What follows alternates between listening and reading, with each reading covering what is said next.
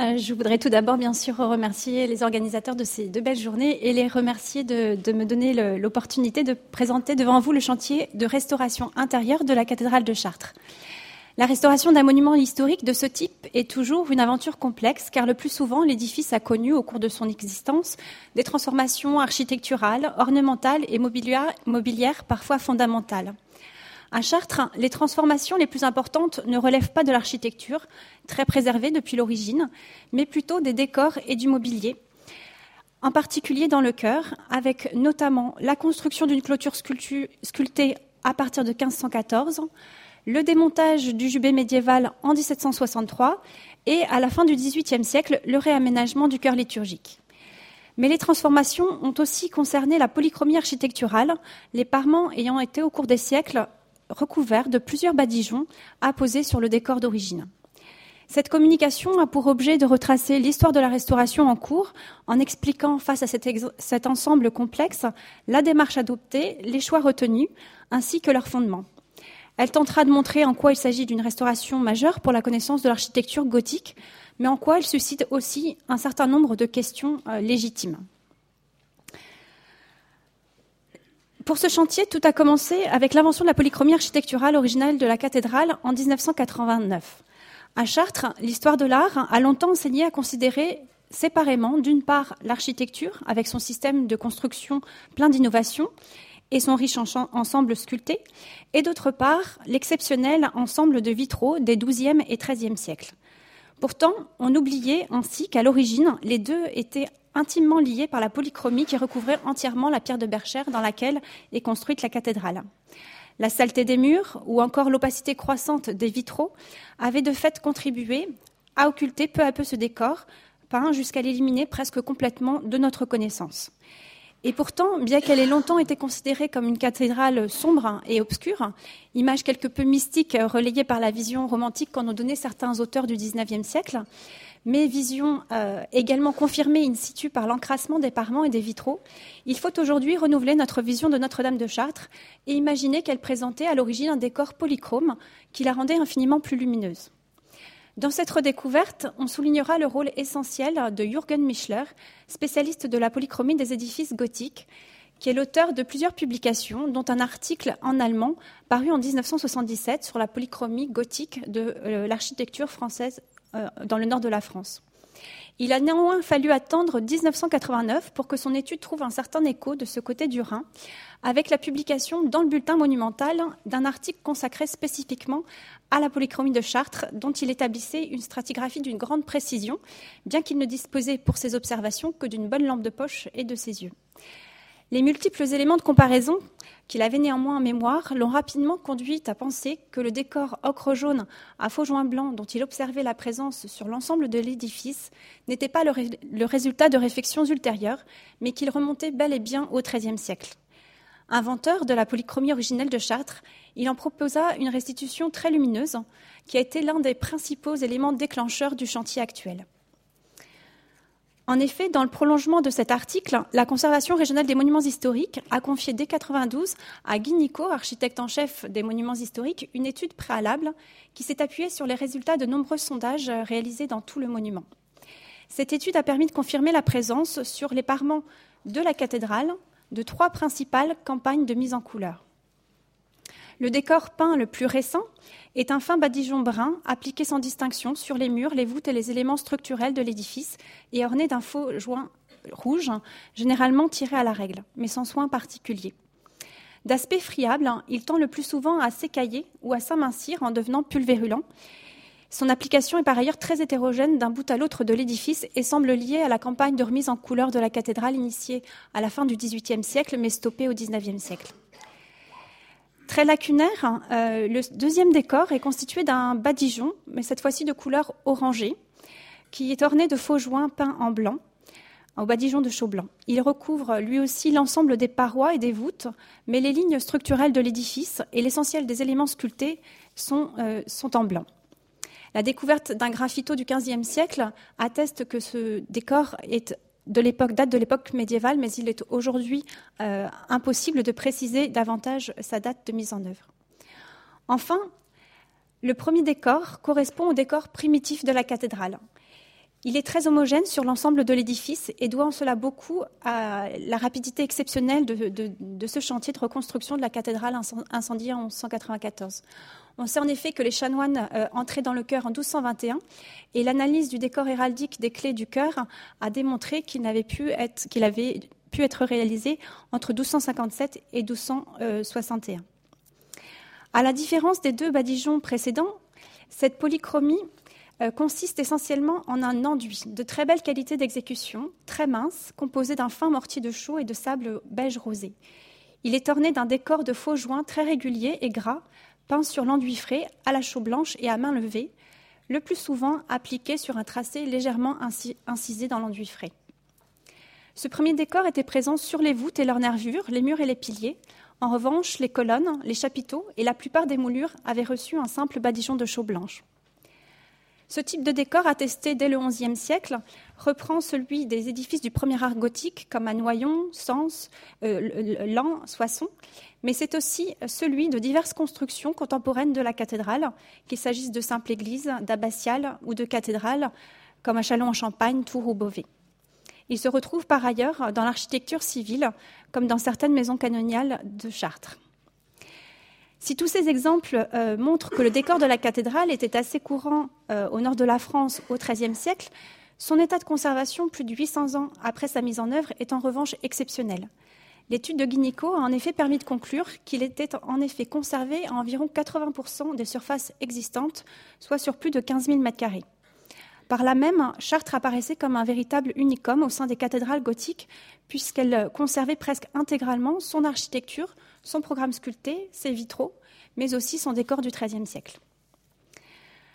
Au-delà des études d'histoire de l'art et des sondages nombreux mais néanmoins ponctuels, il convenait de prendre des décisions en vue d'intervenir sur une matière qui le nécessitait.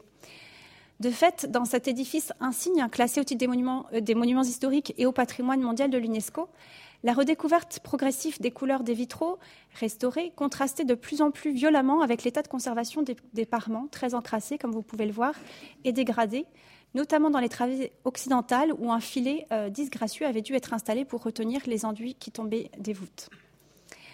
Pourtant, euh, même si, l'approche théorique, la restitution en couleur de Michler était intellectuellement très stimulante pour la connaissance de l'architecture gothique, que fallait-il faire de ce palimpseste de décors successifs dans le cadre d'un projet de restauration? Prétendre restaurer le décor du XIIIe siècle était-il une, une, utopie, voire une tromperie? La suppression des strates postérieures qui l'impliquaient était-elle quant à elle une atteinte à la déontologie qui doit guider les responsables de toute restauration? La charte de Venise dit en, dit en effet que lorsqu'un édifice comporte plusieurs états superposés, le dégagement d'un état sous-jacent ne se justifie qu'exceptionnellement. À Chartres, c'est l'extrême qualité de mise en œuvre, l'homogénéité sur l'ensemble de l'édifice à l'exclusion du chœur et l'état de conservation exceptionnel du décor du XIIIe siècle, alors que les couches de polychromie qui l'ont recouvert étaient largement lacunaires, qui a, conduit à envisager le dégagement et la restauration de l'enduit original, dans le respect néanmoins des décors polychromes localisés et du décor spécifique du chœur avec son mobilier 18e. Ce chantier d'envergure estimé à près de 14 millions d'euros, a enfin trouvé son financement en 2007. Lancé en 2008 sous la maîtrise d'œuvre de Patrice Calvel, architecte en chef des monuments historiques auquel a succédé Marie-Suzanne de Ponto, le chantier a d'abord concerné deux chapelles du déambulatoire, avant de se poursuivre par le chœur, le déambulatoire, les travées occidentales de la nef. Le chantier en cours porte sur les travées 3 à 6 et tout à la fois sur les enduits et les vitraux, considérant que les résultats des restaurations des décors et des verrières se complètent. Établi suite à de nombreux essais euh, et concertations, le protocole de restauration consiste tout d'abord en un dépoussiérage à la brosse douce des poussières et des suies accumulées sur les parements. Cette étape se confond le plus souvent avec le dégagement du badigeon le plus récent, très largement dégradé. Le, deuxième décor, lui aussi pulvérulent, sur une bonne partie de sa surface, est le plus souvent dégagé également de façon simultanée, avec des résultats assez spectaculaires de redécouverte de l'enduit du XIIIe siècle. Cependant, dans certains secteurs, le, deuxième décor s'est calcifié, probablement en raison d'infiltration d'eau et euh, présente une meilleure adhérence. Le protocole prévoit alors deux types d'interventions. Lorsque le deuxième décor est résiduel, comme ici, son dégagement est privilégié. Si le décor existe sur des zones plus importantes, sa conservation est proposée chaque fois que cela est possible, notamment lorsqu'il porte euh, des indices précieux, comme ici au niveau du triforium où subsistent des graffitis. La phase suivante est celle de la consolidation des portions d'enduit désolidarisées du support qui demeure très ponctuelle.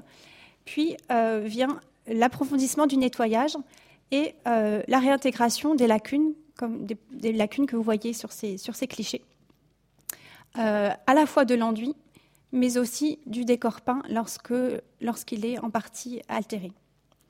Si ces petites lacunes ne posent a priori pas vraiment question, ce mode opératoire a été envisagé dans d'autres secteurs où le décor d'origine n'existe plus, soit parce qu'il a été détruit, notamment dans le transept sud et deux des chapelles du déambulatoire, à une époque où l'on avait euh, oublié que les, les édifices gothiques n'étaient pas à pierre vue, soit parce qu'il s'est détérioré au cours du temps, notamment en raison d'infiltrations d'eau qui ont fragilisé les enduits. La cathédrale, on le sait, a subi un important incendie en 1836 qui a ravagé sa charpente médiévale et l'édifice est, laissé, est resté plusieurs années sans euh, couverture, ce qui a contribué à l'altération des voûtes. Pour toutes ces surfaces, qui restent somme toute relativement réduites par rapport à la proportion des enduits originaux conservés, le parti de restauration prévoit, dans un souci d'homogénéité et d'harmonie esthétique, de restituer le décor ancien de façon traditionnelle, notamment là où il a été restauré de façon inadaptée, notamment au ciment, ou euh, de façon disgracieuse, comme ici euh, à la croisée du transept. Cette restitution, qui peut naturellement poser euh, question par rapport à une démarche plus archéologique, a été jugée possible compte tenu du pourcentage d'enduits anciens conservés, de l'homogénéité de ce décor sur l'ensemble de l'édifice et de sa nature, qui ne pose pas de problème d'interprétation. Il convenait aussi de rendre une certaine lisibilité à l'architecture de cet édifice vivant et très visité. Ce parti général de restauration n'a néanmoins pas eu pour viser l'unité de style de la cathédrale. Grâce au nettoyage soigneux des parements, différents décors ponctuels, qu'ils soient médiévaux ou modernes, ont ainsi été révélés, étudiés et ont pu être préservés. On citera en particulier la très belle découverte de vitraux peints dans les travées occidentales aveugles, qui, parfaitement contemporain de la mise en œuvre du premier décor, confirme le lien étroit existant dans la conception des commanditaires entre architecture, vitraux et polychromie. On citera aussi la trace de décors liturgiques, comme celui d'une chapelle dans le déambulatoire nord, ou encore ce décor d'une pile du déambulatoire, qui marque sans doute l'emplacement d'un ancien hôtel. D'autres décors sont liés à un événement particulier, comme c'est probablement, le, cas de ce décor héraldique peint sur euh, la pile nord de la croisée du transept, ou euh, ce décor euh, révolutionnaire retrouvé sur une des piles de la nef. Malgré l'étude préalable et malgré la définition précise d'un protocole, hein, toutes ces découvertes démontrent qu'une telle restauration impose un accompagnement scientifique étroit tout au long du chantier. On citera ici le rôle euh, important du comité scientifique, composé de l'inspection générale des monuments historiques, en, appui de la maîtrise d'œuvre et de la maîtrise d'ouvrage, euh, la présence d'historiens et d'historiens de l'art, euh, de membres du LRMH ou encore d'archéologues et d'archéologues du bâti. Les réunions de ce comité et les contacts nombreux avec divers chercheurs extérieurs hein, sont l'occasion de partager la connaissance de l'édifice, de nourrir la déontologie du chantier et de guider collectivement les choix de restauration. En ce domaine, on a jugé nécessaire d'asseoir l'importance de l'archéologie du bâti dont le rôle a évolué de façon croissante depuis le début des travaux. Deux cas concrets illustrent l'apport décisif de l'archéologie du bâti dans l'accompagnement de ce chantier de la nef.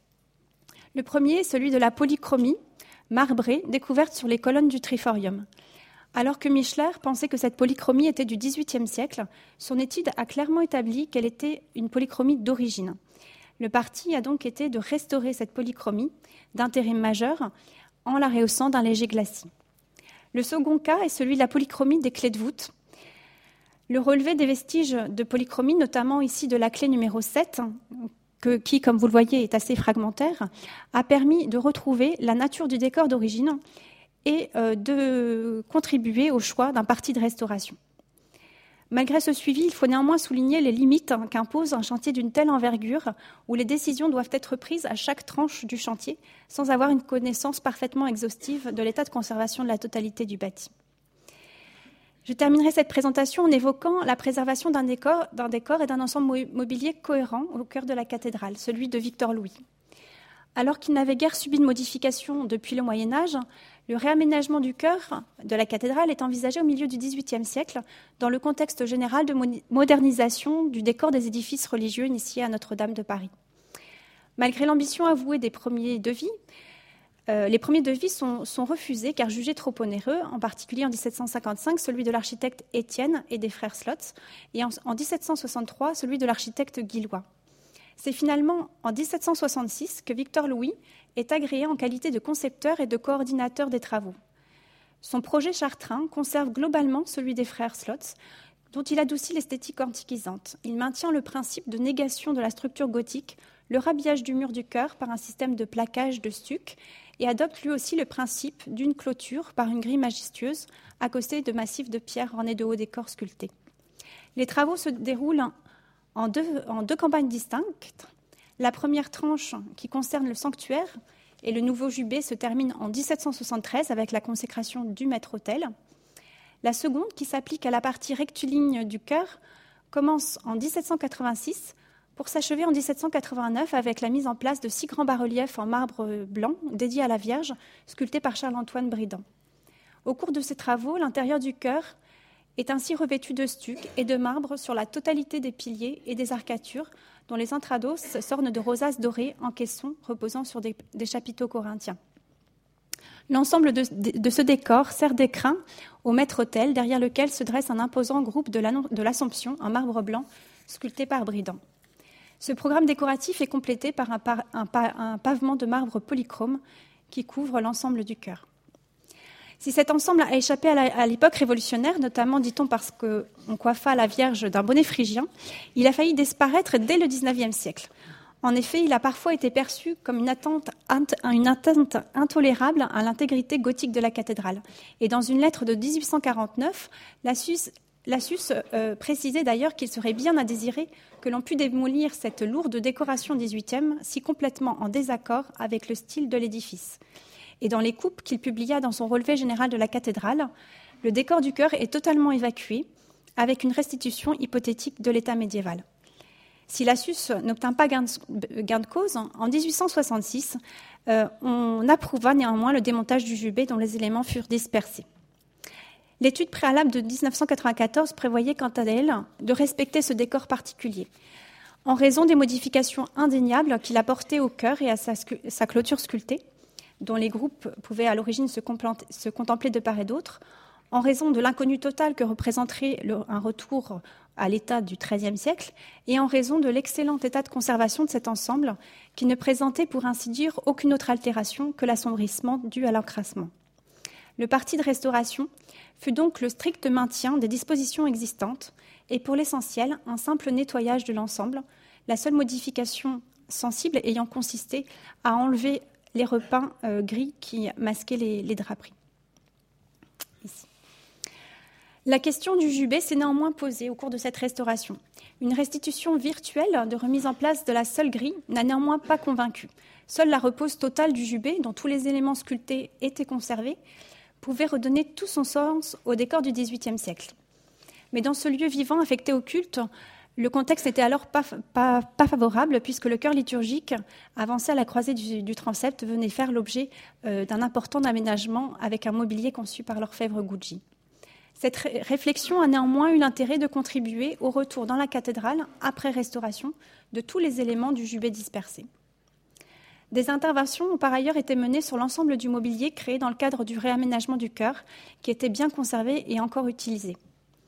On citera en particulier donc la restauration de l'Assomption, celle du maître-autel et de sa réserve eucharistique portée sur un socle de porphyre avec des bronzes dus à l'orfèvre, un orfèvre, un bronzier renommé, euh, Jean-Louis Prieur, qui a réalisé également les six grands chandeliers du chœur qui furent également Jean-Louis Prieur est également euh, l'auteur des deux lustres à douze branches en bronze doré ornées de guirlandes de laurier qui sont suspendues de chaque côté de l'autel par des chaînes retenues par des, par des angelots et qui eux-mêmes ont fait l'objet d'une restauration. Enfin, on, profita de, la restauration de ce chœur pour restaurer les stalles euh, installées à la fin du XVIIIe siècle. Pour conclure, dans le cadre d'un master sur les possibilités de la réalité augmentée dans le renouvellement de la connaissance et de la médiation de la polychromie des édifices religieux du Moyen Âge, Malice Jussot a récemment posé la question de l'apport potentiel de la réalité augmentée par rapport aux opérations classiques de restauration, en s'intéressant entre autres au chantier de Chartres. Néanmoins, malgré les nombreuses possibilités de ce type de technologie, la réalité augmentée ne peut pas se substituer à une restauration quand l'empoussièrement ou la dégradation de l'œuvre l'exige. Il reste donc souvent nécessaire d'intervenir sur la matière, comme en témoigne le chantier de Chartres. Pourtant, ce chantier démontre aussi combien l'intervention sur cette matière peut poser question. En effet, dans une chronique parue dans le Figaro en novembre 2014, Adrien Goetz a dénoncé à Chartres un enfer pavé des meilleures intentions. Il y convoquait arrêts Brandy, notamment les pages de la théorie de la restauration consacrée à la patine du temps et à la nécessité de préserver l'harmonie d'un ensemble. Or, Adrien Goetz juge que le chef-d'œuvre à Chartres, la note majeure qu'on doit entendre, c'est l'ensemble unique des vitraux que les, que les restaurateurs sont selon lui en train d'étouffer. Voir les vitraux, ce sera bientôt comme regarder un film dans une salle de cinéma dont on n'aurait pas éteint la lumière, dit-il.